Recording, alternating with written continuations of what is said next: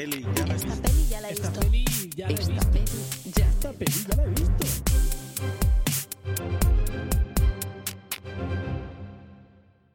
Feliz año 2020 a todos y bienvenidos a esta peli ya la he visto, que es un podcast de cine de periodicidad, ya mm, no se sabe, cuando, cuando sea aparezca, hacemos chas y aparecemos a vuestro lado, pero bueno, antes que empecemos este podcast, dejarme que dé la bienvenida a Ramón Rey de Salamanca, que me ha dicho, hablo con otro tonillo, pero no puedo, Ramón, no Lo puedo. has hecho perfectamente, vamos. Sí. Es que no hay, no hay color. Es totalmente distinto a como lo hemos hecho normalmente eh, Adrián Izquierdo desde Madrid. Aquí Se nota que hay una más, diferencia sí. entre 2019 y 2020 clara. Entre antes, Hombre, hay un antes y un después hay- en este podcast. A tope, porque se nota que hemos cambiado de decenio. ¿eh? Y claro, No, no, si os preguntáis, nosotros no vamos a hacer un programa sobre las mejores películas de la década, por, no porque no hagamos programas, que también, sino porque no porque eh, no, no creamos que esto es el final de la década, no tampoco. la década. Bueno, eh, ¿qué vamos a hablar en este programa, Ramón? Aunque ya lo habrán visto por el título, porque son así de listos, siempre pasa esto con las cosas. Pues nuestro tradicional repaso a lo que más nos ha gustado del año eh, en formato de listas mm, de películas favoritas de entre los estrenos eh, en España list. en 2019 y alguno de 2018, incluso si nos despistamos, Adri nos mete alguno de 1940. Mira, eh, que me dejes en paz. Yo vivo para ser feliz, no para que me pongan, no para que me constriñan en- entre dos fechas. Entre dos fechas estas. Venga. Y que, pues nada, vamos a hacer mm, nuestro top 10, como has dicho tú. Empieza tú. Un Venga. repaso breve y conciso. Breve y conciso. Sí, porque, bueno, una cosa que yo iba a decir es que efectivamente no vamos a pararnos mucho en las películas porque de la gran mayoría ya hemos hablado en el programa y podéis encontrarlo utilizando el buscador en esta visto.com o podéis ir a nuestro letterbox en, las, en el que están todas. Bueno, eh, no tenemos enlaces en letterbox, así que a lo mejor no es muy útil, pero podéis ir igualmente porque es bonito. Y, mm, y buscar a ver dónde hemos hablado de ellas porque hemos hablado de todas y de las que no sí que nos, a lo mejor nos paramos un poquillo más, pero, pero bueno, que vamos a hacer esto nice and quick. Y mm, venga, empieza tú, Ramón, que yo ya llevo hablando mucho rato, con la peli del metro. La peli del metro. Vamos a ver, tú como madrileña deberías valorar más La ciudad oculta de Víctor Moreno. la es valoro, esta- la valoro, pero me ha sorprendido. Esta cosa ahí. de documental, de observación de- de- del, del subsuelo de Madrid que es capaz de capturar unas imágenes como súper alucinógenas mm, y, y que parecen una ensoñación y con unas texturas y todo súper bonito, eh, que nada más empezar a verla en el cine ya me volví loquísimo con la capacidad que tenía para mm, encontrar cosas eh, en, la más absoluta oscuridad y la más absoluta mierda, literal. O sea, con ratas, con gatos por ahí metidos en, tubos debajo de tierra, eh, los trabajadores y demás. Me pareció una película que, pues esto, muy ejemplar, ejem- eh, ejemplo de un di- director que es capaz de mirar a su alrededor o debajo de sus pies y encontrar imágenes completamente únicas y que te transportan a, realidades muy marcianas. Y la verdad es que he visto muy pocas películas que tengan eh, ese potencial tan grande, eh, con un, ya simplemente poniendo la cámara y luego a ver, eligiendo lo que ha salido de ahí. La ver- me, gustó muchísimo eh, y sigue manteniéndose ahí. Tuvo un- supongo que tuvo un estreno bastante limitado porque yo la vi en Sevilla y no sé si estará ya disponible por ahí para ver en, en Filmir o donde sea, pero desde luego es una de esas películas que es una pena no verlas en pantalla grande porque el nivel de inmersión que te generaba eh, las propias imágenes era, era alucinante. Sí, además, bueno, yo la vi en San Sebastián por tu insistencia. Y, mm, y también lo que tiene el cine es que es, al ser una película tan oscura y tal, como que la atmósfera le viene muy bien. No, a mí me parece muy interesante. Lo que pasa es que supongo que me ha sorprendido verla entre tus 10 mejores películas del año. Pero es algo que tiene pinta, que es muy. Es muy filmín en algún momento. Eh, yo no sé qué orden has seguido tú, Ramón. Creo que ha sido completamente absolutamente aleatorio.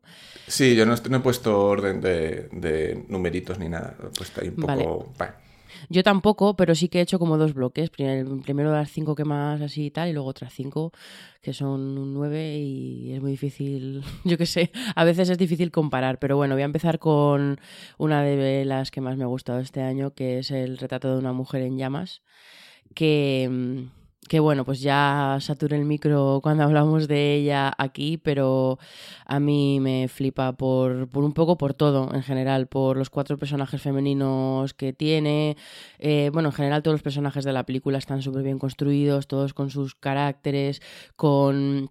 Eh, bueno, pues todos esos pequeños gestos que te muestran em, todas estas cosas aprendidas, impuestas que tienen y que están ellas luchando contra ellas, toda la parte de el flirteo y la química y todo eso y, y toda la parte artística que, bueno, es eh, de una riqueza ahí abrumadora, ahí por ponerme pedante, pero no, tienes toda esa poesía de narrativa visual, el arte, la música, eh, la naturaleza, los elementos, es como...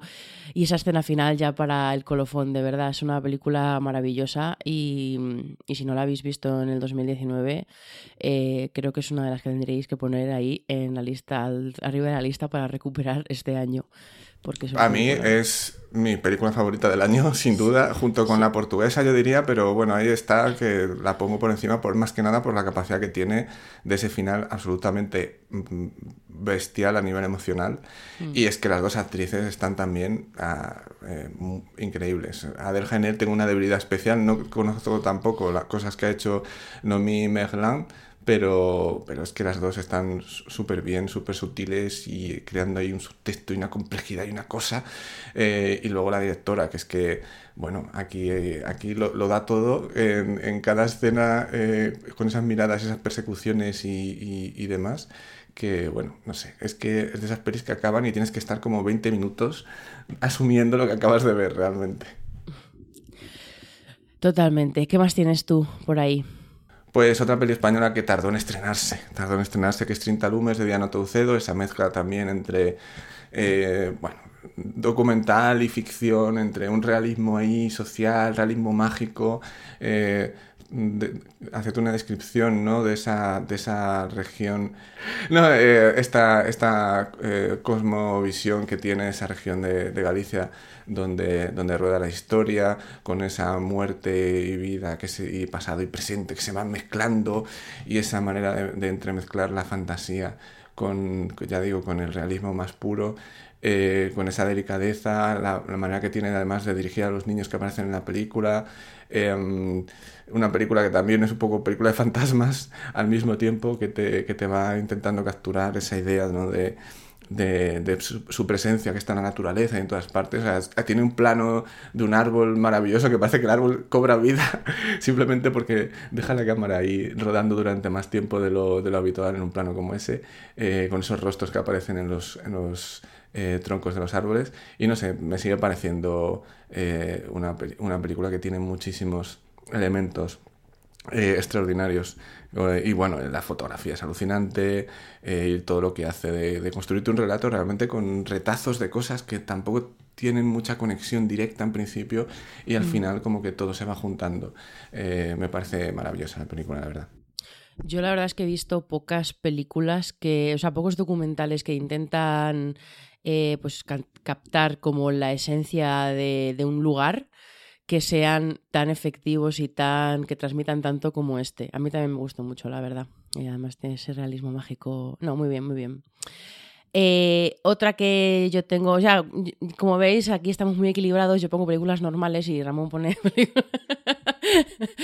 Eh, no, es broma. Eh, la otra que tengo, la siguiente que quería comentar yo es Parásitos.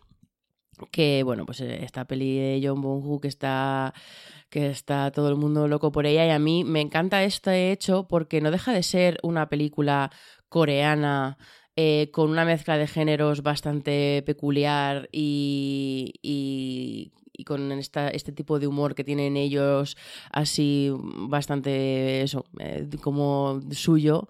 Y me gusta mucho que esté siendo tan, digamos, que, que haya conectado tantísimo con, con, todo el mundo en general.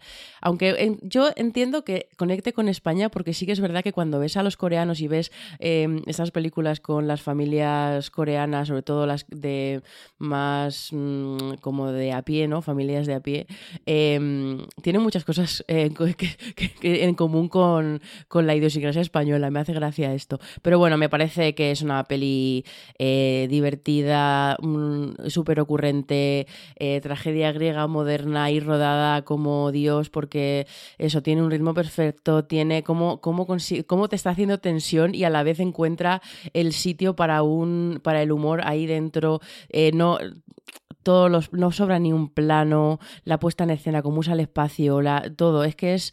Eh, y luego, además, todo este rollo del pues, todo el discurso de clases y, las clases, la memoria de las clases sociales y demás que tiene ahí. No, no deja de ser una película de puro entretenimiento, eh, pero que luego tiene todas, todas estas eh, bondades de, por la parte artística y por la parte de discurso. Es como. Es redonda. Es es re redonda, redonda. De redondest. Eh, desde luego es una de las películas del año, eh, totalmente de acuerdo con lo que dices. Es gracioso porque he visto ayer un artículo en el que ponía, eh, puede ser una, una, una, película de autor entretenida o algo así. Era como, ¿en qué, qué año estamos? ¿En qué año estamos, por favor? Eh, no, no, pero es verdad. Que el cine artístico no puede ser entretenido y ser divertido a la vez. Bueno, eso es una absurdez. Pero sí que es verdad que cuando eh, se hacen listas, cuando se habla del cine del año, cuando se habla del cine en general, eh, se separa mucho porque al final las películas con, con intenciones de autor, como precisamente existe esa concepción que tú acabas de decir de esa persona que ha decidido que escribir esa frase era buena idea, eh, pues entonces hay, muchos autores y mucha parte del cine y del arte en general que parece que, que, que, se toma demasiado en serio a sí mismo y que parece que no puede ser, eh, pues eso, entretenido y tal, y, a la vez está haciendo, estar haciendo algo interesante artísticamente. Parece que son cosas incompatibles para que te, son, te tomen en serio. Entonces cuando llegan películas como esta, se nota mucho... Eh, pues eso, como también como algunos en, eh, precisamente intentan buscar la vuelta para justificar que se lo hayan pasado bien en el cine. Es como no pasa nada, puede estimularte artísticamente el cerebro y, y, y ser, um, vamos, de la, la, parte más cerebral, eh, cumplírtela y luego estar disfrutando como un enano. No pasa nada, es posible. Pero bueno, en fin. Luego tengo otra que, que, va un poco en esta línea, pero eh, cuéntanos tú eh, otra de las tuyas para compensar Parásitos. ¿Ves? ¿Ves? La película de Jubo que le gustó tanto eh, a Adriana Nover, que es An Elephant City in Steel de Jubo, eh, que duraba cuatro horas así sentaico en Tabacalera de San Sebastián. Esa película que es tremendamente desoladora, o sea, es una cosa tremenda en, en un grupo de personas ¿no? que se juntan por una serie de catástrofes y de violencia que hay a su alrededor, que si crimen organizado que si, que si situaciones familiares terribles. Y, la única película, largometraje de, de Jugo, eh, explica bastante bien un poco su propia situación personal y cómo acabó el pobre hombre, porque esta peli tiene de todo, de todo. Tiene muchísima violencia, es súper depresiva, es súper eh, intensa, eh, tiene una narración extraordinaria, fragmentando los puntos de vista en ocasiones entre los personajes, creando una película coral que te va construyendo poco a poco su relato hasta que llega ese ese, bueno, al significado del título, que es un título como muy lírico y muy metafórico. Eh, y al final es eso, un grupo de personajes que tienen que, su única manera de poder sobrevivir y de poder rehacer su vida es huyendo de, de, todo su mundo y de todo lo que tienen alrededor y de todo lo, lo que es eh, su, sus decisiones y, del pasado y su, y su vida y su vida que has llegado hasta ese momento. Eh, ¿Y no nos puedes hacer una guía de visionado en 4,2 capítulos? No oficial, sí, guía no oficial. Y a, y a 2X también, para que, para que puedas decir que la has visto sin, sin necesidad de estar cuatro horas. Oye, no la no, he visto una, todavía, una... pero es lo que hicieron con el, con el irlandés. Es una película muy absorbente y bastante mejor que el irlandés también, a pesar de que dure cuatro horas. Eh, y esto es una película de estas que son que la ves y dices, la acabas de ver y ya dices, esto es una obra maestra porque es que no puede ser cuatro horas yo aquí dedicándole a una película de cuatro horas tiene que ser Eso es lo que te digo yo siempre. Sí, es verdad. A veces parece eso. No, pero en serio, es una película impresionante. Es, es monumental en todo lo que hace. eh, por esto que, que he comentado, ¿no? El manejo de personajes, el relato coral y todo este tratamiento que tiene eh, sobre la violencia y sobre, sobre estos personajes completamente, eh, pues esto, eh, que quieren salirse de la sociedad un poco para intentar sobrevivir. Y bueno, pues pasan cosas, ¿no? Es una peli muy, muy reflexiva también, despectiva. Realmente estas películas yo reconozco aquí abiertamente entre tú y yo y todos los que nos estén escuchando que mm, es de esas pelis que, que me da rabia no, haber, no ver en San Sebastián, porque sé que fuera de San Sebastián me es dificilísimo eh, sentarme cuatro horas delante de la tele en este caso. No, no, si te entiendo, porque cuando yo me pongo a ver una peli larga en casa, pues eso, acabas pff, destrozado, lo tienes Que que, parar al menos claro, un es que no- poco. En fin, es que el internet y, y las pantallas nos ha destrozado, el, nos ha generado déficit de atención. Em, la otra que yo iba a comentar que, que tenía esto del entretenimiento con parásitos en común es la favorita, que se- a lo mejor se os ha olvidado, pero es una película de este año. Lo que pasa es que creo que se estrenó en enero. pero- Claro, es que se vio en 2018 en Gijón, en España, y luego llegó en, efectivamente, no sé En si los primeros meses de 2019, sí, sí. Yo creo enero, que fue claro. como las primeras, no sé si la tercera semana de enero o algo así, pero bueno, es una película de 2019. Eh, pero como eh, yo creo que las películas que están asociadas a la gala de los Oscars del año anterior, o sea, que, que se celebra en febrero o marzo, pero es de las películas del año anterior, eh, quedan como muy fuera, como parece que ya, es- ya es- se ha pasado su momento y es como, no, pero Sí, es que eso me, me pasa a mí también, sí, a este veces. sí, sí, sí. Pero bueno, es lo que decía, eso, que tiene esta cosa en común con Parásitos de que ambas películas rebosan talento en todo, en el guion, en lo visual, en los personajes, en el casting, en la música, en la audacia de con los tonos y tal, pero em, eso, sobre todo, que, que- que teniendo todos esos valores artísticos no deja de lado el disfrute, el entretenimiento, el gozar de cada minuto, el quedarse ahí, eh, no se queda eh, ensimismada consigo misma, ¿no? No se toma del todo en serio y... Y en cierto modo esto lo hace todavía más atractiva la película, sobre todo en el caso de, de una película como La Favorita que, que podría perfectamente, eh, pues eso, quedarse, quererse más, ¿no? Tenerse más en alta estima todo el rato y, y no es así. Y en fin, a mí me flipó esta, esta, este rollo de de intrigas políticas, el sexo como poder, eh, todas esa, toda esa sátira, el humor negro, el, en fin, todos estos personajes tan en- dentro de, de- de estructuras tan rígidas que intentan ahí utilizarlas a su favor. Ellas tres están maravillosas, en fin, peli del año total. Además, con ese baile que tiene, maravilloso, perreando en el salón de baile. ¿Y, ¿y tú qué más? Pues voy a comentar Midsommar porque es necesario, yo creo. Es o sea, necesario, es necesario. La nueva película de Esta Ari sí, Aster, bueno, Que si no, tranquila, ¿qué querías decir? No, iba a decir que esta sí que podemos a lo mejor pararnos un poquito a hablar de ella porque como no la hemos hablado en el podcast porque íbamos a hacerle un episodio aparte, al final nunca ha pasado, pero no, no habíamos hablado de ella todavía en el podcast y es muy fuerte, cuando es una de las pelis del año. Sí, lo que pasa es que no hemos visto eso, el montaje del director, Ya. que, que tengo ganas de ver, porque yo que sé, esta película, aunque durase cinco horas, yo la vería, ¿no? Y Midsommar es esa peli de Ari Aster de, de lo que se llama, ¿no? El, el, el terror folk, eh, con Florence Pugh, que es la nueva gran actriz de moda que está en todas partes, y lo hace muy bien, desde Lady Macbeth, que ahí fue como, oh, Dios mío, qué actriz, pues sí, efectivamente, lo hemos visto. Efectivamente. Eh, y tenemos a este grupo de, de- de jóvenes que se llevan ahí a, a- a la chica esta después de que ocurriera una desgracia y, y se llevan por ahí a dónde era, era Suecia, ¿dónde era? No me acuerdo. era, era Suecia, sí, o, o Era- Finlandia. era Suecia, o sí, era Noruega, Suecia. Bueno, país nórdico. Suecia a un sitio muy chungo del- de, como si tú te vas ahí, yo qué sé, sabes, al campo aquí a Castilla, a un pueblo perdido la mano de Dios y te encuentras con que tienen un- algún tipo de festival extraño en verano, en vez de la Virgen de, del Pilar o de la Macarena, pues tienen otro tipo de tradiciones o su costumbre, respétalo, ¿no?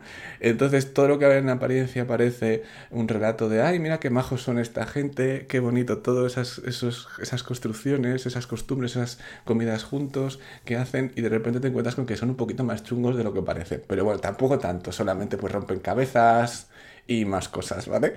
Eh, y de ahí todo para arriba. ¿eh? Entonces, eh, es una cosa como que también juega como a varios niveles porque tiene un humor muy retorcido al mismo tiempo que te está metiendo psicológicamente en un relato realmente tenebroso y terrible de las cosas que hay alrededor de, sobre todo de la protagonista, creo que era Dani, y...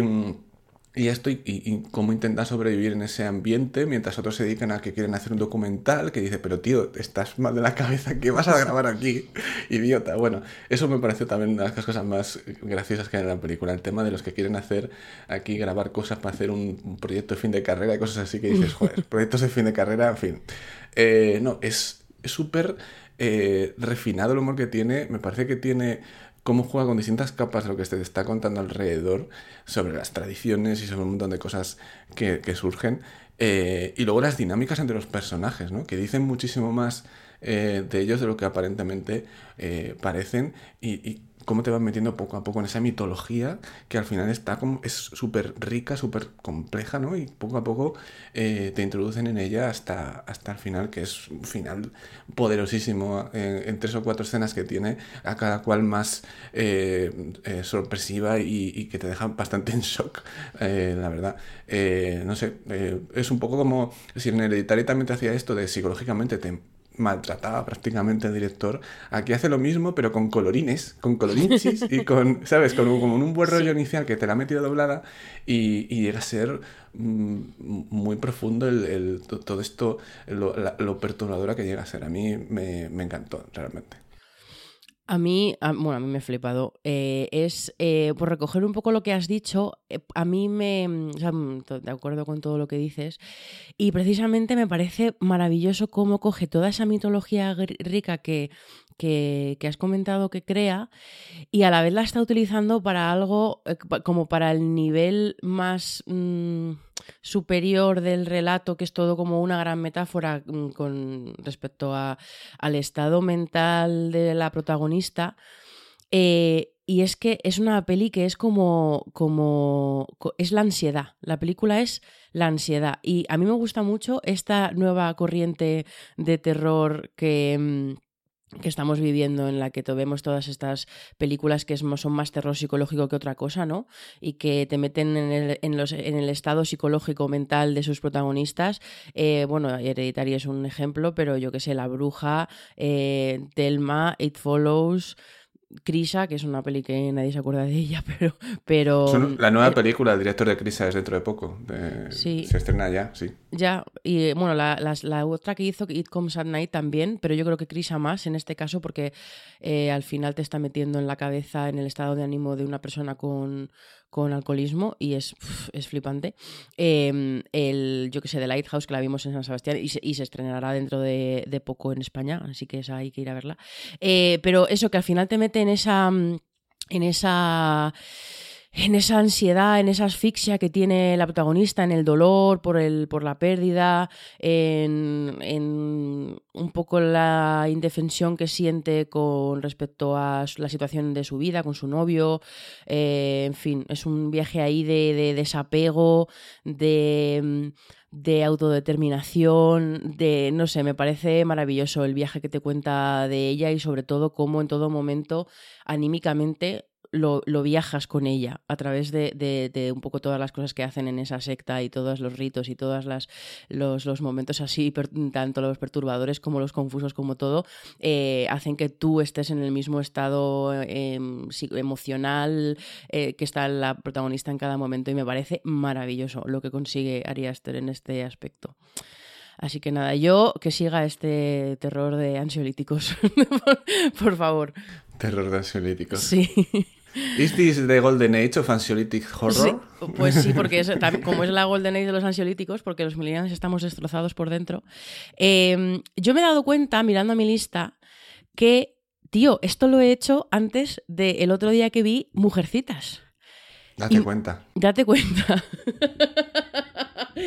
y mi Mujercitas la habría puesto en el top top de- del año junto con Retrato de Mujer en Llamas. Pero voy a hacer. Uy, perdón. Pero voy a hacer una cosa. eh, y como sí que es algo, una peli en la que me quiero parar y, y me saturar el micro, eh, simplemente lo voy a comentar aquí para que lo sepáis y que esté en, el top. Y la comentaré, como vamos a grabar prontamente un pelis vistas, esto que hablamos de las últimas pelis que hemos visto, ya me explayaría ahí mejor, pero vamos. Maravilla, mujercitas, por favor, si escucháis esto y todavía está en los cines, id a verla porque eh, es Greta Gerwig está mejorando a pasos agigantados, vamos, mejorando, evolucionando su narrativa y su forma de contar las cosas eh, a pasos agigantados con cada película que hace, de verdad, qué maravilla. No sé, yo no la he visto y ya tengo ganas de ver la siguiente que ha dicho que es un musical con claque. Ya, ya me rentísima. Bueno, y voy a pasar a, a la siguiente que tenía yo en la lista, que no actualizada, que es 8 Grade, que es otra de estas que la gente se ha olvidado que existe porque es de los Oscars del, de- del año pasado, pero... Bueno, ¿en España se estrenó o llegó más en, No, no, en se- literal- plataforma? No, se estrenó, se estrenó en cines, sí, sí. Se estrenó la segunda semana de enero, que lo he mirado. o sea que lo que pasa es que, bueno, que a lo mejor se estrenó con, con yo qué sé, 24 copias, que es lo habitual en este tipo de películas. Bueno, en este caso, no mire las copias, pero es que tiene pinta de que a lo mejor fueran un poquito más, en plan 50. Pero vamos, sin venirse arriba, ¿eh? Em, y bueno, pues es esta peli de Bob Burnham que eh, yo después de 8 Grade, de hecho, mi- el 2019 ha sido muy año de Bob Burnham para mí. Me he visto todos sus monólogos, me he visto todos sus vídeos, me he visto hasta recopilaciones de sus vines que hay en YouTube. Ha sido de, de obsesión real. Me sé las canciones de memoria. Bueno, buscar Art is, is Dead y ya me decís si no eh, os enamoráis de él. Pero bueno.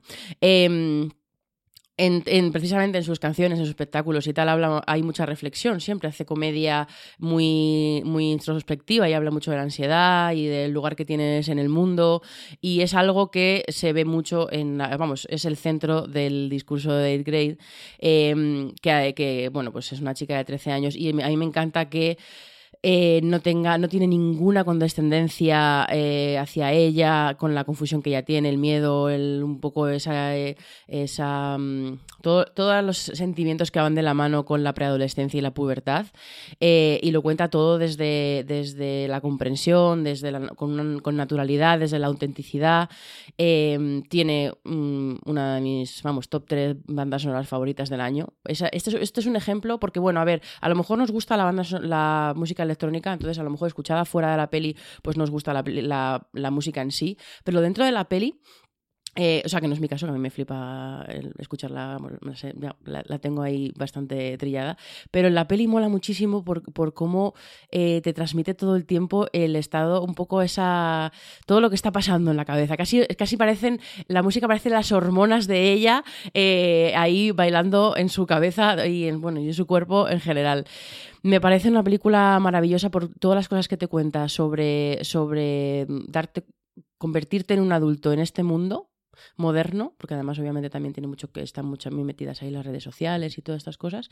Em, y, y hacerlo desde, pues eso, desde la absoluta comprensión y desde, desde poniéndose desde ese punto de vista, ¿no? De un adolescente, que parezca que te lo está contando ella de verdad y no hay ninguna, no hay, no se mira hacia abajo, no está contada desde la madurez total, está contada desde ese, desde ese punto de vista y sin hacer de menos los, lo grande que parecen las cosas que sientes en ese momento, ¿no?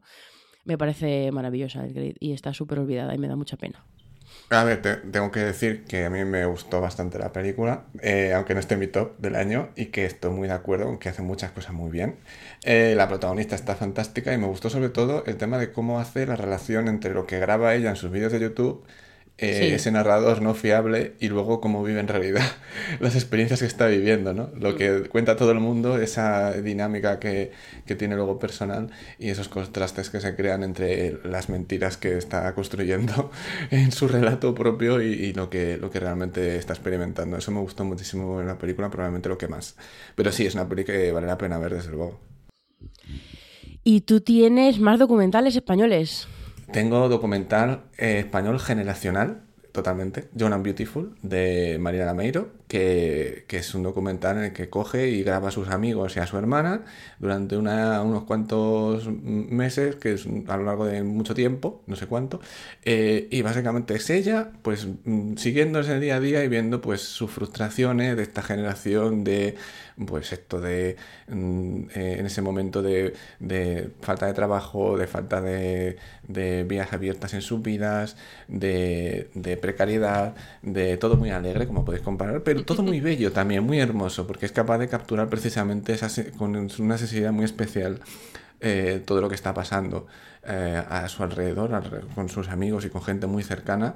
Eh, es muy interesante además cómo se ve una progresión también en, en, en esa, cómo va introduciendo la cámara entre, entre esa- esas personas tan cercanas y- y la propia directora que es la cámara, porque es ella dirigiendo con la cámara, grabando a su gente de alrededor, mientras interactúa con ellas y, y, y va hablando, eh, hablando y, un poco interpelando a ver qué, saca de ellas en algunas conversaciones muy, pero muy sutiles y muy de, de perfil muy bajo. Tampoco intenta eh, hablar de grandes temas, sino que esas cosas surgen de forma natural, eh, eh, de manera muy sencilla. Y tiene momentos súper bonitos, creo que ya la comenté aquí, tiene un momento especialmente precioso que es cuando está hablando con su hermana ahí cerca de un río eh, y, habla de, de- su perro y de repente eh, cambia completamente, eh, está empezando a llorar y entonces retira la cámara, ¿no? Y la cámara se fija en el río mientras tanto y queda con una cosa súper íntima y súper tal y que además te da una idea de cómo, pues esto, ¿no? Tiene hasta cierto sentido de intimidad a pesar de que ha metido la cámara en relaciones muy personales de la propia directora. Es un documental, eso, súper pequeñito, minúsculo, pero de estos que con imágenes súper directas es capaz de transmitirte muchísimas cosas y de escudriñar a las personas que hay alrededor suyo. Me parece, me sigue pareciendo, pues, para mí era de lo mejor del año en que lo vi y de lo que se ha estrenado en cine español este año me parece absolutamente imprescindible. Además es muy representante de un tipo de cine que se está haciendo ahora mismo en España eh, que, que hay que hay que verlo para saber lo que está haciendo en este nuestro Estado español. ¿eh? A mí la verdad es que me encantó. Mm, Yo supongo que seguirá en Filmin. No sé si yo Sí, sí, ahí, creo que sí está. Creo que sí está, sí. por si lo queréis ver, porque eh, estoy de acuerdo con todo lo que ha dicho Ramón y, mm, y por aportar, yo, bueno, por decir simplemente que, que mm, realmente lo que más me fascinó de este documental es cómo la cámara, o sea, lo cómplice que es la cámara con la gente a la que está, vamos a llamar, entrevistando o siguiendo o con la, con la gente que está hablando. Que tú lo has dicho, tú has puesto el ejemplo de, ese momento en el que está hablando con la hermana y se convierte en tan íntimo que aparta la cámara, pero es que generalmente a mí me encantaba cómo buscaba entornos eh, en momentos del día en, los que era precioso el, la atmósfera, las vistas, eh, la luz, lo que sea, pero cerraba la cámara en sus, en sus personas, vamos, en sus sujetos. Y porque realmente lo que le interesa son ellos, no si el entorno es bonito o si ha encontrado un, un cuadro ahí eh, precioso de fotografía, sino que lo que le interesaba eran ellos. Y me encantaba como de vez en cuando parecía como si la cámara se diese cuenta de que, anda, si el entorno, o sea, estoy tan, tan, tan conectada con estas personas y tan centrada en estas personas que me había, no me había dado cuenta que, esta puesta de sol es preciosa. Voy a- vamos a verla un, momento. Y entonces eh, tenía esos pequeños momentos que decían muchísimo sobre la relación de la, directora y de la cámara con, las personas que salen en el documental y me parecía súper bonito. Pero bueno, eh, yo sí, está ida a verla a Filmin porque merece mucho la pena. Y además de aquí ya te llega ahí la patata bien con algunas cosas, ¿eh? Y bueno, yo voy a entrar en mi siguiente bloque así de pelis.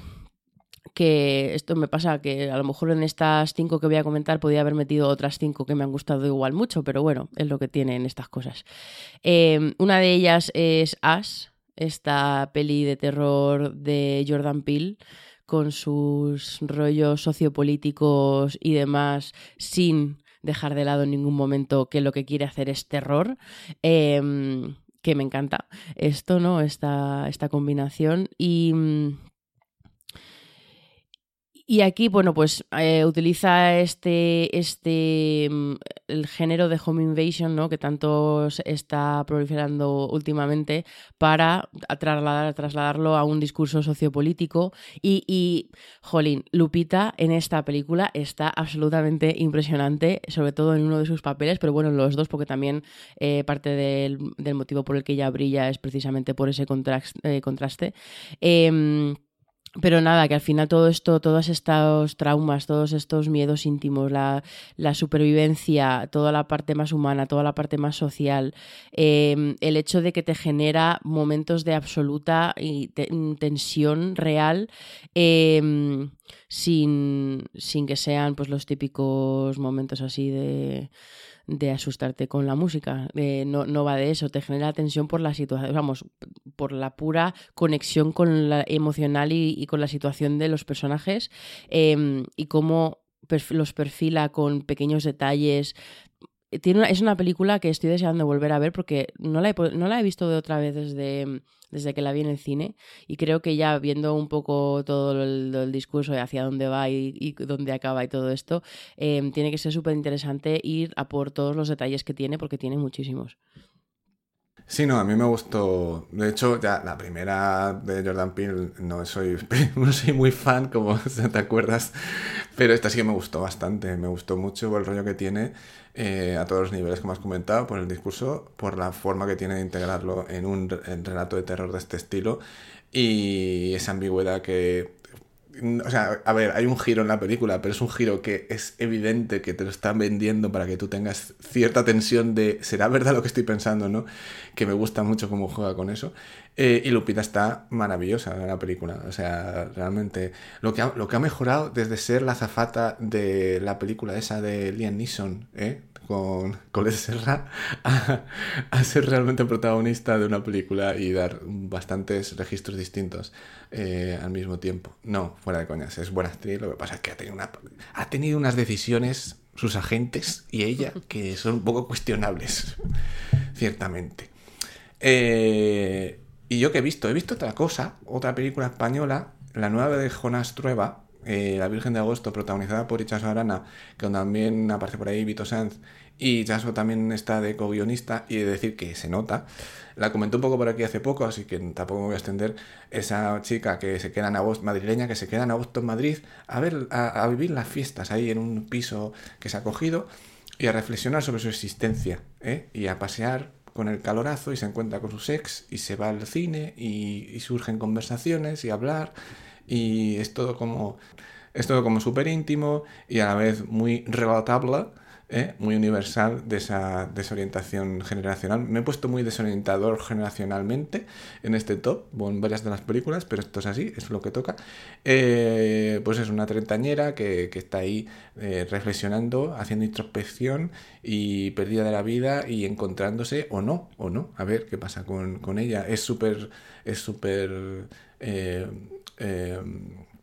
sutil en muchos aspectos porque es como una típica película en la que realmente no pasan grandes cosas, no pasan grandes sucesos, está todo eh, sin hacer mucho ruido, pero desde luego la protagonista absoluta que es Icha Arana está impresionante en esta película, eh, con todo el espacio del mundo en todas las escenas en las que ella es eh, todo en ellas, eh, a diferencia, yo que sé, me recordaba en algunas secuencias a, a las altas presiones de Ángel Santos, que ahí tenía escenas de estas de andar y hablar mucho al estilo Romer, pero aquí es toda la película así. Entonces, y sus reflexiones y ella mirando cosas por las calles y los y los carteles de Madrid Central, imagino que alguno aparecería. Pero, pero sí, no, está, está muy bien, está muy bien. Además te hace como esa descripción ¿no? del ambiente, de la atmósfera de, de Madrid en, en, en esa época del año en la que es un poco todo un poco diferente a lo del resto de, de eh, meses en esa ciudad tan capital del reino y desconocida a la vez. Pues un poco en la misma línea, voy a comentar yo. Eh, Endgame, Es que lo mismo, es gente andando y hablando. Porque hay amigos, se puede poner Endgame en una lista de lo mejor del año, no hay que tomarse tan en serio, porque ¿cómo no voy a poner yo Endgame? Con lo que la disfrute, por favor. Es un relato épico griego. que es la cumbre de veintiputas dos películas que hemos visto de esta gente. ¿Cómo no la voy a disfrutar? Eh, no, pero es que además no quiero simplemente quedarme en es el fin de una era, al final todo confluye tal. Y aparte, bueno, después de lo que plantearon en Infinity War eh, y de ese final y tal, cómo se recoge, quiero destacar mm, dos cosas por las que me parece eh, mm, que Endgame no solo lo merece por la, una parte más emocional de disfrute, de que, pues bueno, al final acarreas esta conexión con los personajes después de tantas películas y demás, sino que tiene dos cosas que me parece que la hacen elevarla un poco, que es primero toda la parte emocional de su planteamiento, un poco el rollo leftovers de, de la historia, cómo habla de, de la redención, de las viejas amistades, del pasado, eh, cómo eso recoge todo lo que ha pasado del final de Infinity War y, y realmente quiere hablar de la cómo afecta emocionalmente a sus a sus personajes y dedica tiempo a ello y- y dedica bastante metraje a, a esto, todo el aspecto psicológico. Y luego em, toda la, todo el, bueno, obviamente el poder dramático que tiene cuando tienes que lidiar con consecuencias de las cosas, ¿no? Em, y, y va también sobre eh, pues la memoria, ¿no? La memoria que, que el, el- el papel que tiene la memoria en, en nuestra vida, eh, como el papel, o sea, la memoria como y el recuerdo como algo que nos da poder para, para actuar, que sin memoria, pues obviamente no somos nada, no somos nadie. Em, cómo utiliza eso para hablar de, revisar todo lo que supone ser un héroe eh, y las consecuencias de ser un héroe, eh, reencontrarse un poco con quiénes eran, con lo que han sacrificado, con quiénes son, con lo que podrían ser todos ellos, todos los que todos mm, eh, eh, los Vengadores, que no me salía. Y luego toda la parte de nostalgia en este mundo en el que cada vez, Ramón, aquí confesión, estoy más harta de la nostalgia. Mira que a mí siempre me ha dado igual. Es cierto que yo, no soy, yo soy una persona a la que la nostalgia no le hace efecto. La- lo comentaré cuando hables de la última película de Tarantino, pero aunque me gusta ver em, guiños, me hacen gracia, me, si es algo que obviamente me gusta mucho, pues me te, remueve por dentro. Sigo viendo Friends después de eh, N años y, y porque es, pues al final es recrearte en lugares felices y cuando te hacen guiños a eso te hace ilusión. Entiendo el concepto, ¿vale? Pero cuando yo lo veo en una película, eh, no, no es, no es un valor para mí, generalmente no es un valor. A, no ser que esté contextualizado y que tenga sentido. Y, a- y en Endgame me, me flipa porque, y sobre todo ahora teniendo aquí súper cerca la última de Star Wars, em, Calla, calla.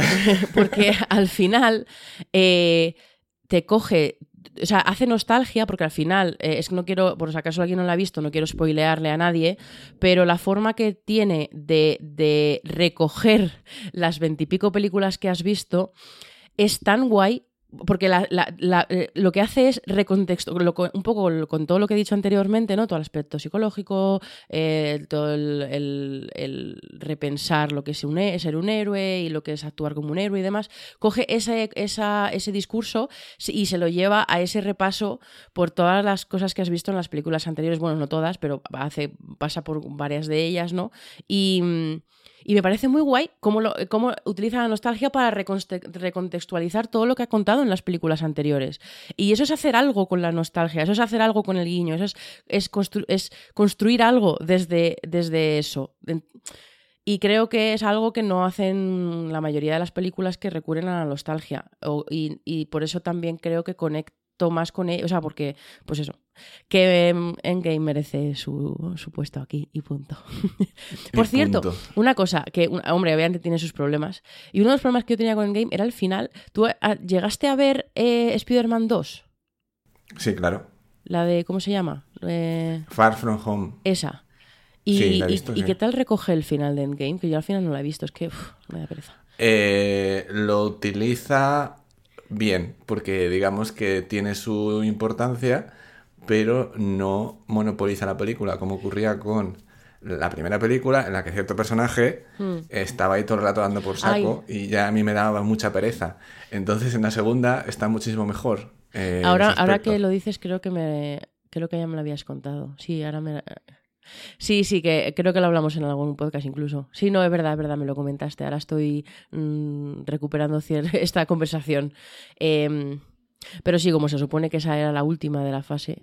También os digo que no sé si me van a ver en la fase 4 ya, ¿eh? pero bueno, eso es otro Eh, tema. yo creo que ahora tienen un problema y es ser capaces de absorber a los que han estado siguiendo todo esto durante 10 años Mm. y que realmente interesen todas las películas a partir de ahora.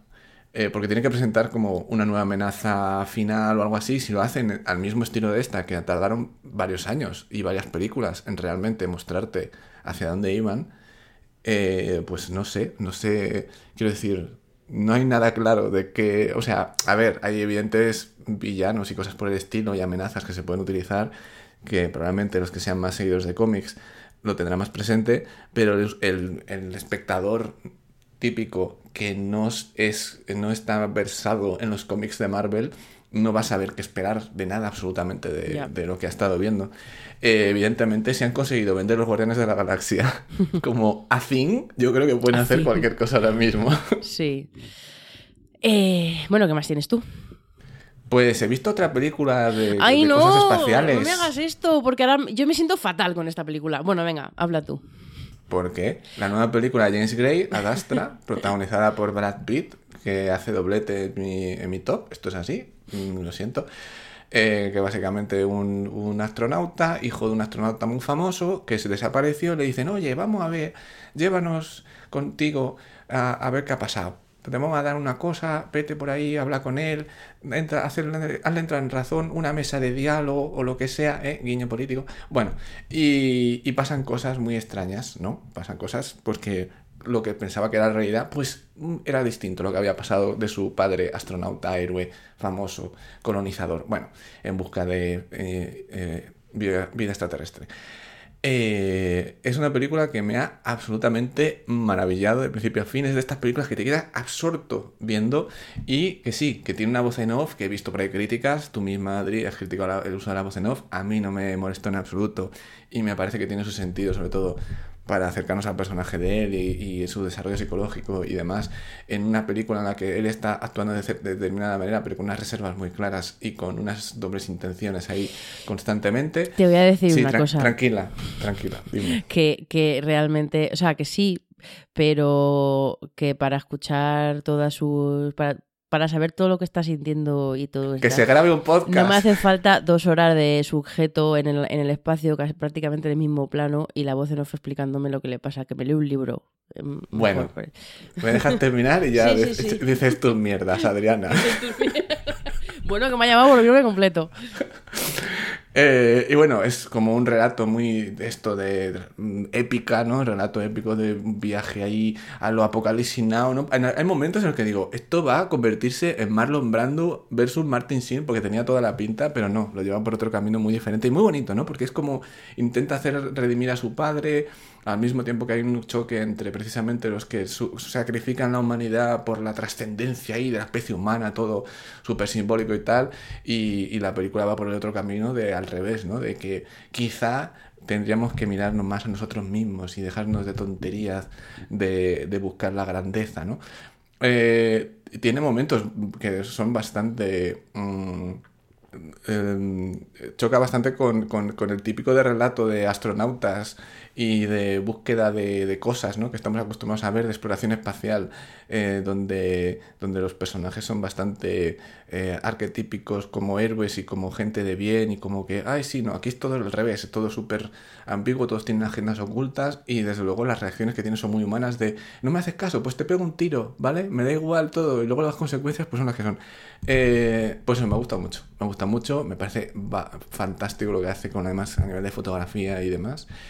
Y, y desde luego, mi peli favorita de James Gray, pero de largo. O sea, me ha flipado absolutamente. Mm, tiene un poco de reminiscencias de lo que era también la anterior, la de eh, Lost City of, of Sea, que, pero claro, en el espacio, en vez de en la jungla. En vez del espacio, en la jungla. Y, eh, tal. Pero me ha gustado mucho, me ha gustado muchísimo más. A ver, bueno, yo ya lo dije en su día, que lo que me pasó, o sea, que yo me siento mal con esta peli porque no, no, no, no entré en ningún momento y además, si no entras, la voz en off es normal que se te haga molestísima.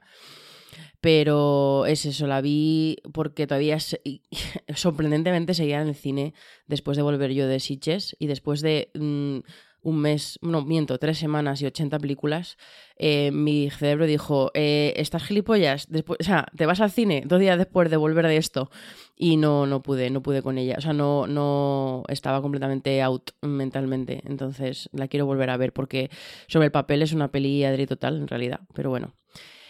Otra que quería comentar, eh, un poco la línea de, de Endgame, del cine de Endgame, es Alita, que yo sé que es Ella otaku. ya, sí, es verdad, pero em, me sorprende, me sorprende porque, bueno, me, me sorprende y me jode, porque eh, lo hemos hablado aquí varias veces, que al final los blockbusters más genéricos, más tal, bueno, a ver, este es bastante genérico, pero bueno, más... Es, es genérico, eh, Pero genérico en otros bien. aspectos, sí, claro.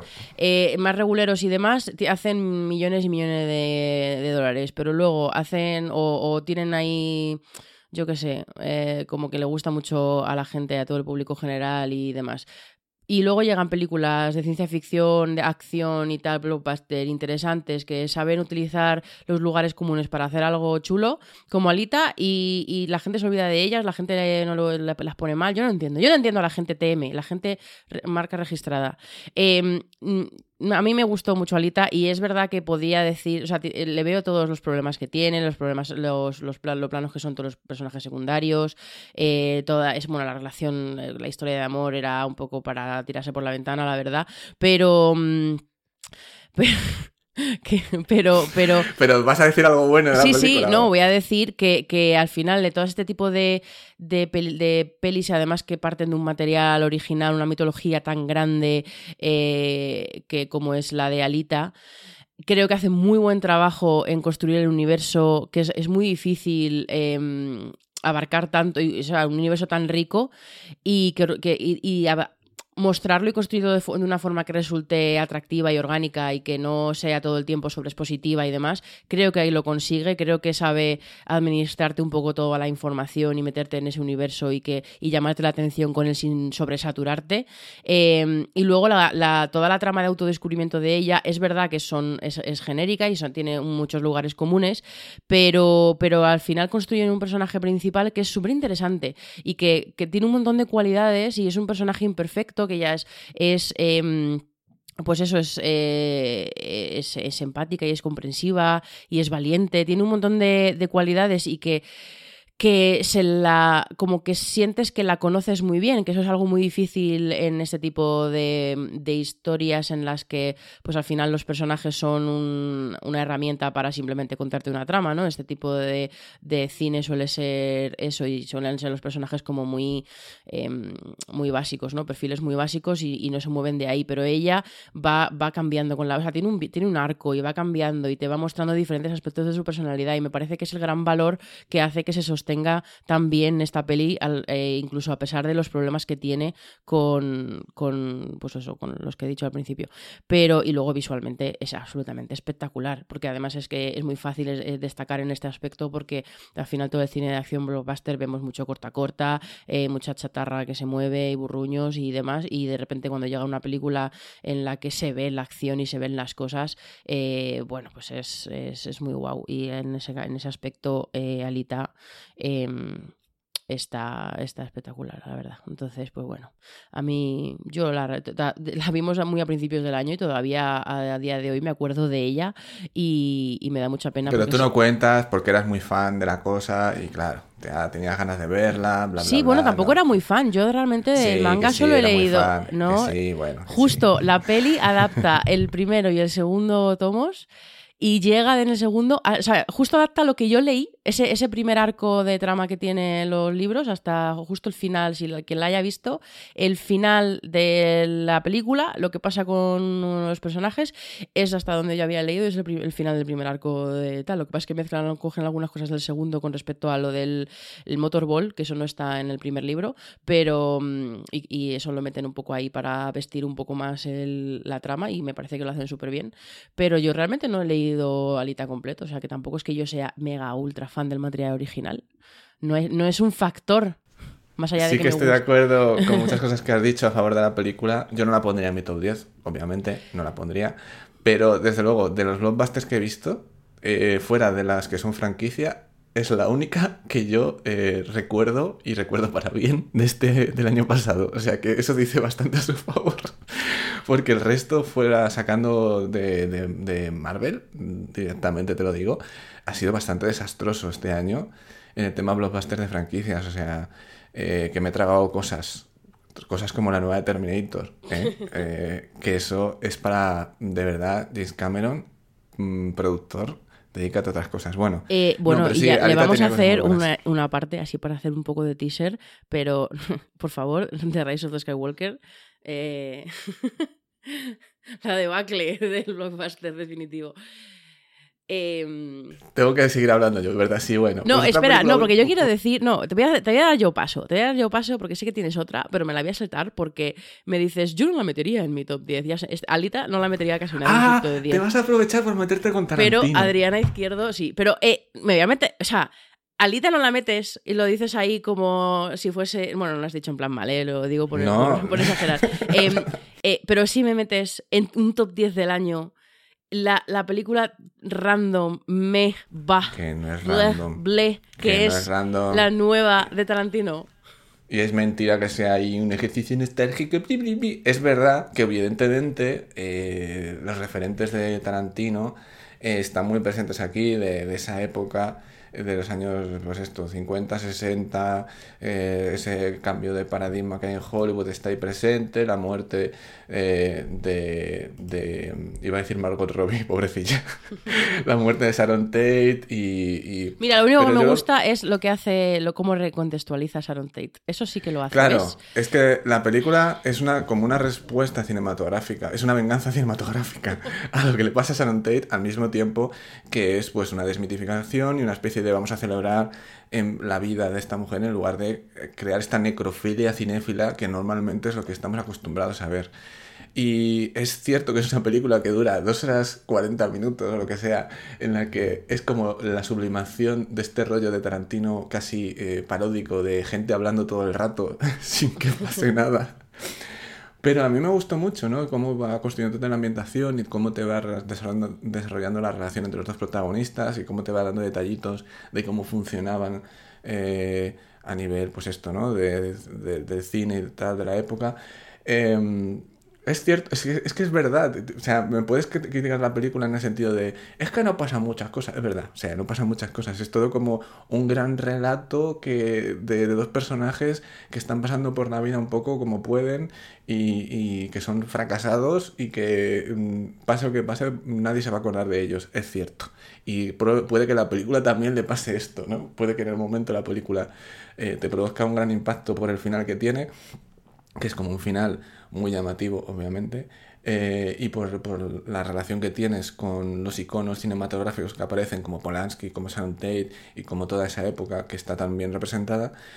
Eh, pero claro, esa idea de que los dos personajes son dos personajes random, pues claro, es que son dos personajes random, ¿no? Y tienen muchos guiños a, a Hollywood y tienen muchos guiños a... También es como, como que se intenta representar mucho Tarantino, cómo se ve él mismo como cineasta en esta película, pero tiene para mí esa extensión de lo que ha sido el cambio un poquillo de, estilo que se dio en The Hateful Eight, eh, que, bueno, tengo que volver a verla para ver cómo está, pero a mí me parece que sigue muy bien ese camino y me parece absolutamente maravilloso. O sea, son estas maravillosas escenas larguísimas en las que no pasa nada y están hablando durante minutos y lo único que haces es un poco desarrollar el carácter de los personajes. A mí me encantan, o sea, me flipan. Puedo estar ahí en una serie también de, Netflix de 10 temporadas tranquilamente viendo todo esto. Pero obviamente entiendo que a mí me pasó con, con algunas películas. Death Proof, por ejemplo, en su día cuando la vi eh, de Tarantino no me gustó nada en la primera vez que la vi. Eh, que, por que aunque no lo parezca, tiene mucho que ver con lo que ha hecho en esta a nivel narrativo y demás. Pero bueno, eh, y me parece de las películas que más entiendo que son realmente un intento de, expresar lo que Tarantino entiende como su cine o como su manera de verlo. Pero bueno, que sí, que las críticas que tú haces, que hace otra gente, pues eso, lo puedo llegar a entender, pero también son críticas que podrías hacer a todas sus películas, en plan, es que habla mucho, es que no pasa nada realmente. Pero yo no, esas no son las críticas este- que yo hago de esta película, en absoluto. A mí me Pero es que tampoco creo, pero tampoco creo que, me estabas diciendo tú antes de explotar la nostalgia, tampoco creo que esta película vaya a explotar la No, no, nostalgia. no. Todo lo No he dicho eso. He dicho que yo no soy una persona que la nostalgia eh, sea un valor, generalmente. Entonces, yo entiendo que para alguien para el que la nostalgia sea un valor en las películas, y no digo que sea mejor o peor lo mío, digo que para eh, entiendo que disfrute mucho más de esta película y que le gusta ver ese, ese Hollywood y que le guste esos guiños y que lo disfrute y que sea un factor que haga que conecten con la peli eh, entiendo que una persona, que para una, alguien así le guste esta película y le encante. A mí, yo no soy esa persona, simplemente es lo único que he dicho. Em, Yo no soy esa persona. yo no soy, no, pues no soy. Em, el, tema es que a mí, a mí lo que me pasa no es que no pase nada, pues a mí me gustan muchísimas películas. Si yo estoy, eh, estoy, tengo una cruzada con el no pasa nada, como en la, la que voy a comentar luego, la de una histo- historia de un matrimonio, es que no pasa nada, ya bueno, pues ok. Pero bueno, em, a mí lo que me pasa es eso, que yo la vi y de hecho, a pesar de ser dos horas y pico es de las largas, no se me hizo para nada larga ni aburrida, me pareció entretenida. Eh, Leonardo DiCaprio, eh, su personaje me, me interesaba, vamos, me interesaba, me, me resultaba muy curioso y me parece que está muy bien él y me, me resultaba muy divertido y tiene momentos la película muy guays. Todo el tercer acto, pues como siempre con Tarantino, es muy explosivo. La parte de Margot Robbie es lo que más me gustó en cuanto a nostalgia se refiere. Tal. Y la vas a acabar poniendo tu top, está claro. O sea, personaje de Brad Pitt. eh, no, no, es que le veo los valores. Sí, es que yo creo que yo diferencio cuando hago una lista sobre todo, pero bueno, tampoco, aunque, aunque hiciese una lista de las películas que me han parecido mejores, tampoco metería esta, pero bueno, eh, diferencio entre, entre las películas que me parecen mejores o más redondas o lo que sea y mis películas favoritas del año. Yo soy muy emocional a pesar de todo. Entonces mi lista está compuesta por cosas que me han generado eh, pasión y respuestas como una respuesta muy, muy fuerte por mi parte. Y a mí eh, esta película, en cuanto salí del cine, se me había olvidado. Simplemente me pareció bien mientras que la veía. Eh, La única cosa que no entiendo, puedo entender todas las cosas buenas que, que la gente le ve y por los motivos por los que eh, les parecen unas de las mejores películas del año, las, las puedo entender, menos todas las halagos que hay a Brad Pitt y a su personaje. Mm, Yo no lo entiendo, la verdad, porque no me parece, o sea, Brad Pitt está ok porque, bueno, pues Ah, no, yo desde luego en eso tampoco lo pero su destacaría él en la personaje película, ¿eh? es que no, lo entiendo y, y- y lo he visto como lo mejor de la, de la película y yo no es algo que no no lo comprendo, me pareció súper plano, siempre lo mismo. Es cierto que él toda la, es el protagonista de toda la parte esa de mm, que llegan a, a la secta, rancho, al sí. rancho, pero no sé, no, no, no es lo único que no entiendo de todos los... Pero eso me recuerda a esa otra película, la de la del béisbol, eh, que, to- que sabes, que como que lo... ah, pero a mí ¿no? sí me gustó, sí, Moneyball, pero tampoco él, ya. Claro, que lo que todo el mundo lo destacaba él y yo era como, pero a ver, ¿en serio? No, o sea, ¿qué, qué película habéis visto? Pero sí, no, en eso estoy de acuerdo. En eso yo no estoy de acuerdo en que Brad Pitt aquí haga una cosa muy. O sea, hacelo. A ver, lo de eh, Brad Pitt por defecto. O sea, realmente es lo que yo lo vi yo. El que realmente destaca es Leonardo DiCaprio, pero de lejos. O sea, es el que lo da absolutamente todo. No sé. También su personaje tampoco le permite tal, pero es que no. no, o sea, bueno, da igual. Bueno, Pasemos a otra cosa. Pasemos a otra cosa, vamos a ir cerrando nuestros tops. Tu Y... biopic, ¿no? Marriage Story. Biopic. No, eh, tu Sun, Ramón. Eh, eh, sí, he visto historia de, vamos, historia de matrimonio, se estrenó a finales de año en Netflix y no hemos hablado en el podcast de ella, pero bueno, tampoco voy, a entrar mucho porque... mm, porque bueno, pues espero que la hayáis visto, pero a mí me la he metido en mi top porque pues obviamente me ha hecho sentir muchas cosas, pero al margen de que me haya hecho sentir muchas cosas, eh, creo que mm, hay me parece me parece flipante cómo Noah Baumbach consigue hablar de algo tan complicado como es la ruptura y todas las contradicciones que tenemos como personas cuando hay un- una ruptura y más en este caso que hay eh, hijos de por medio que no me lo quiero ni imaginar. Em, es, es eso como sobre todo y eh, que supongo que es el aspecto que con el que yo conecté más no Em, cómo explora la identidad que nos construimos y que luego tenemos que deconstruir con cuando estamos en una relación y luego cuando esa relación se rompe, obviamente, porque cuando tú de repente estás en una relación tienes un te construyes una no una nueva identidad, pero como que pues tienes un nuevo estás compartiendo tu persona con, con otra, entonces bueno, pues lo que sea.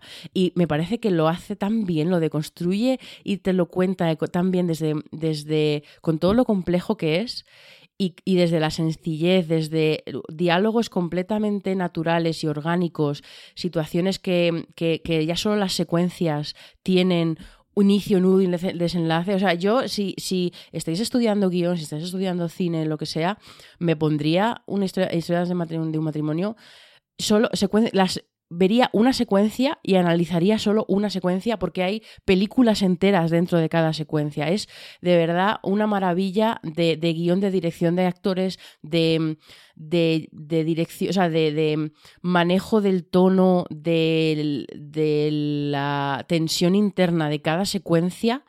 Es absolutamente magistral y a la vez es, eh, o sea, a la vez de que es magistral y que está súper bien llevado, que podría ahí hacerle una escaleta de cada secuencia, de todas las cosas que pasan en cada segundo y que todas las cosas que se ven simplemente con un gesto de un actor o lo que sea, eh, a la vez es súper natural y súper orgánica y se, se siente real, que es algo, una, es casi, me parece casi contradictorio, pero, pero ¿cómo lo hace para, no lo para que no lo sea? No lo sé, pero lo hace. Y... y no sé, en fin, eh, al final es eso, desentrañar todas esas contradicciones y las complejidades. Se ha destacado mucho eh, a, a Driver y estoy de acuerdo que está espectacular. La verdad es que es, que es, un, actorazo, la verdad. Pero sí que es verdad que creo que tiene algo tiene que ver con el hecho de que el primer acto es sobre todo de ella y el segundo y el último acto es de él y luego bueno y en la mitad es cuando se hace un poco el cambio de punto de vista, ¿no? Eh, y al final pesa mucho todo lo que pasa al final con, con el personaje de Adam Driver. Pero creo que están los dos espectaculares y creo que eh, Scarlett Johansson aquí ya ha callado todas las bocas. Everyone. y, mm, y no sé, yo sí le pondría un pero. O sea, esta película no es un 5, bueno, un 5, no es un 10, estaba pensando en estrellitas. Solo porque me parece que la música de Randy Newman está completa y absolutamente fuera de lugar. Parece que está Para haciendo mí, puto eso es Toy uno- Story. De los grandes problemas que tiene la película es que me parece un pegote la banda sonora Es y como que- la usa, lo siento, no puedo. O sea, ¿En me qué parece... momento? O sea, estás viendo tú una secuencia con tanto peso dramático. Esto no es una, un- eh, no es una dramedia de personajes, no es una dramedia de, sobre una ruptura con momentos Y además bonitos. que están subrayándolo para cosas que realmente no, no tienen tanta relevancia dentro de la película y luego cuando realmente está desarrollando las secuencias más dramáticas, la música desaparece. Claro, sí, entonces, que, que entonces yo no- es como, entonces ¿para qué me estás...? Mira una foto y sa- sale musiquita de Randy Newman y es como, ¿qué cojones estás haciendo? Yo es que de verdad no lo entiendo, no entiendo cómo, cómo ha hecho esta elección y, y tampoco pido, de hecho me parece bien y entiendo la, la decisión de no meter una... a ver, si metes encima un más Richter aquí, pues ya, mm, quiero decir, se convierte esto en un dramón que, o sea, me, me gusta que no quiera subrayar el drama con una música dramática, pero tío, no me pongas música de Toy Story, es que... Y luego, una cosa que a mí sí que me sacó de la peli, el montaje de esta película.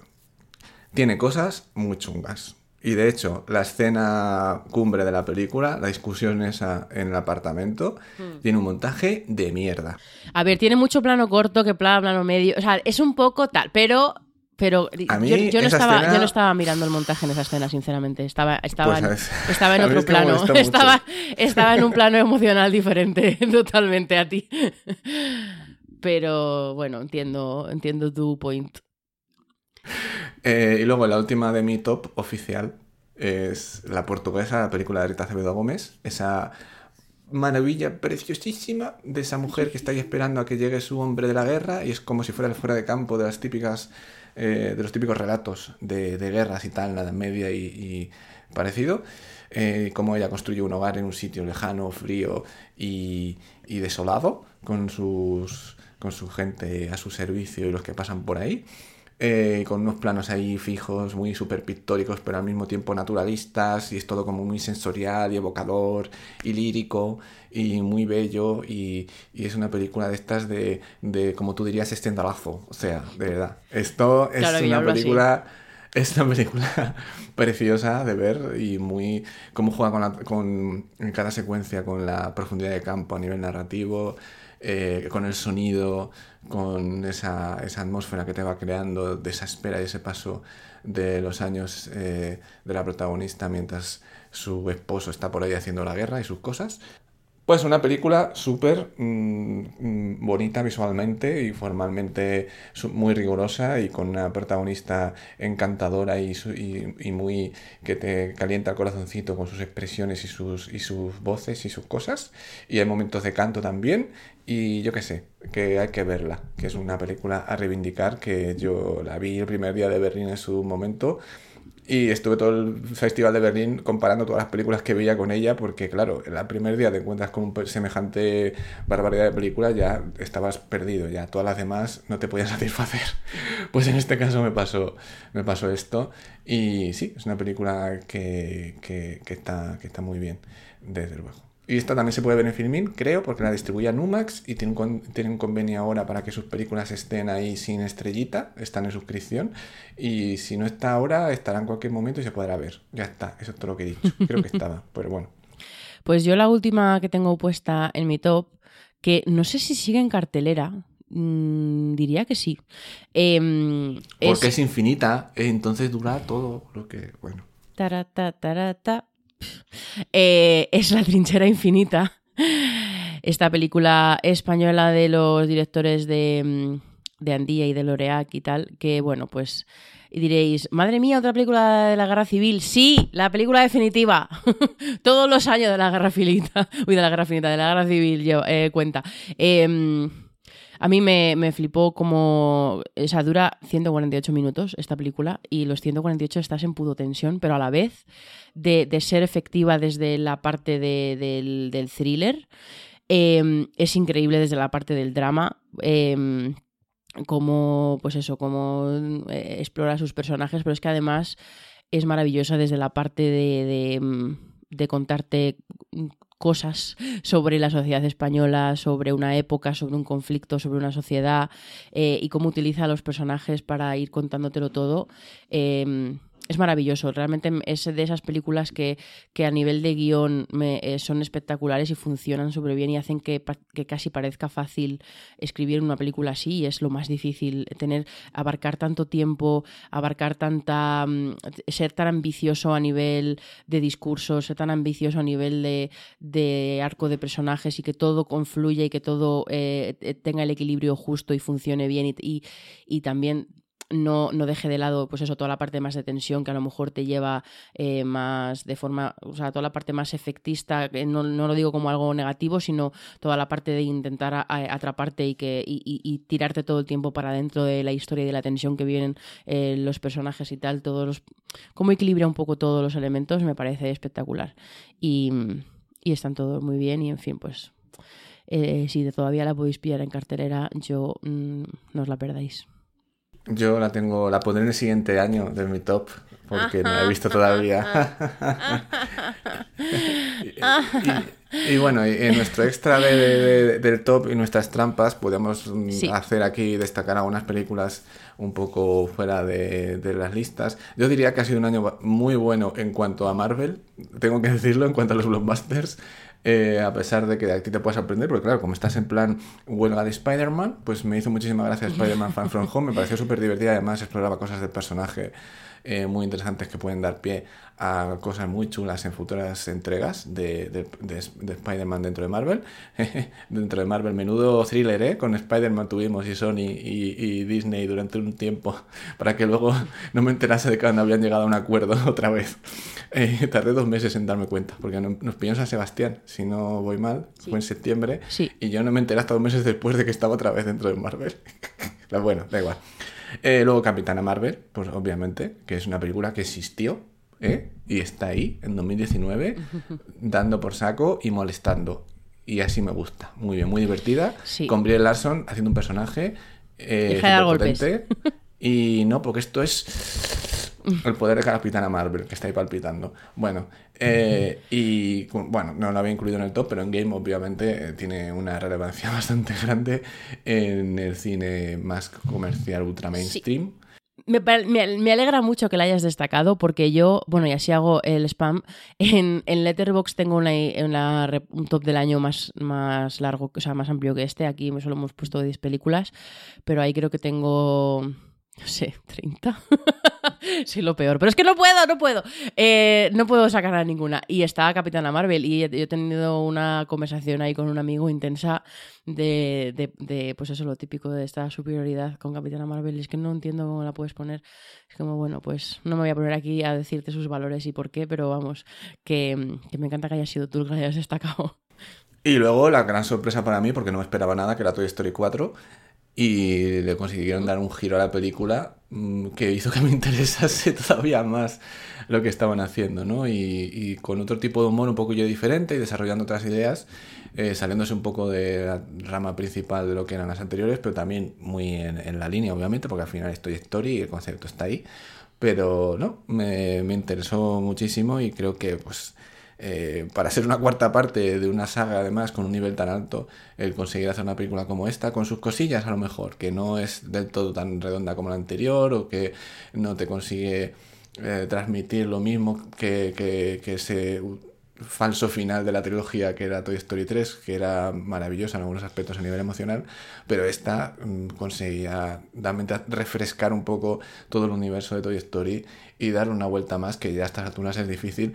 Tengo que decir que no hay ningún live action de Disney en el top, ni, ni, en, ni en las partes extras, porque hace como ocho live action de Disney que no veo ninguno. Es decir, lo último que vi fue La Bella y la Bestia. Como yo. Me pareció un horror y entonces ya no he vuelto a ver ningún otro porque no me interesa. Sí. Pues yo en mis extras tengo tres. Un poco raros. Bueno, el primero es One Cut of the Dead, que eh, oficialmente se estrenó en España, no solo en 10 2019, es que en septiembre. O sea, que fue como eh, casi hacia final de año. Eh, pero bueno, que ya he hablado mucho aquí, hablé de ella cuando Sitges hace mil años. Eh, y yo creo que cuando se estrenó la recomendé o algo, pero bueno, ya ha sido bastante, he hablado bastante de ella aquí. Yo tenía que meterla porque no estaba en mi top del año pasado, así que tiene que estar en este, sí o sí. Y, mm, y una cosa que me ha pasado en, ese, en esa línea es con Live No Trace. Que vamos a ver, esta película se estrenó el 28 de diciembre de 2018. Te- o sea, tiene que haber, hay ahí una laguna legal. Realmente deberíamos contar las películas para el top de top a, Ajá. top, no de 1 de enero a, a 31 de diciembre.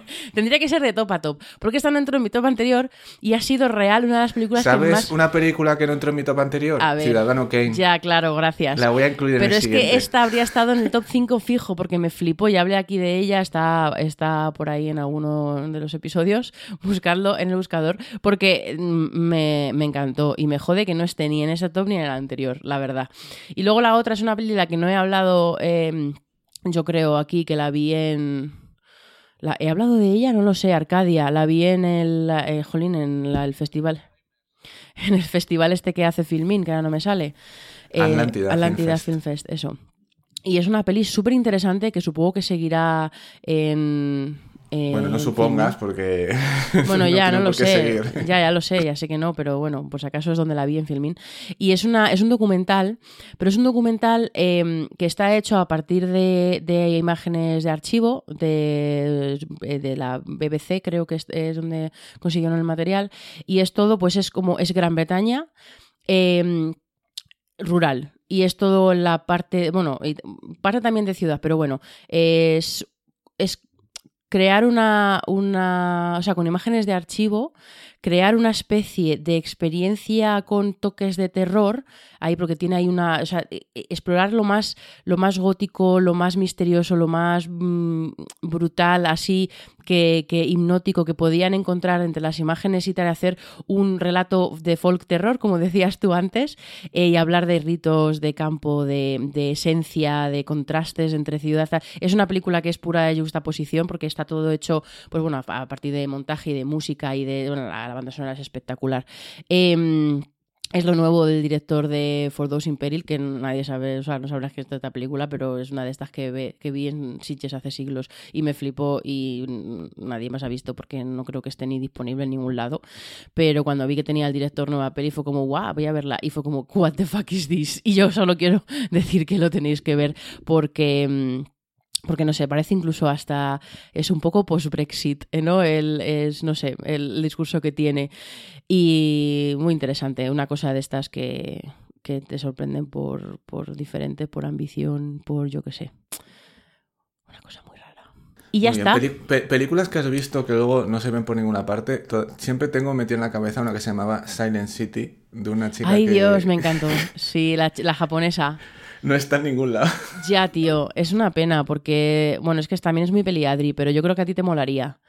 Sí, Silent City, esta, esta película de la chica que se va a Japón a aprender a hacer sushi y donde el silencio lo es todo, porque, bueno, mola mucho esa película. Sí, pero bueno, me pasa mucho, como la de, mm, esta que la comento mucho, una de las películas que más me impactaron en mis primeras experiencias en San Sebastián, la de The Art of Crying que es una película nórdica que es completamente eh, retorcida y maravillosa, pero es imposible de ver en ningún lado.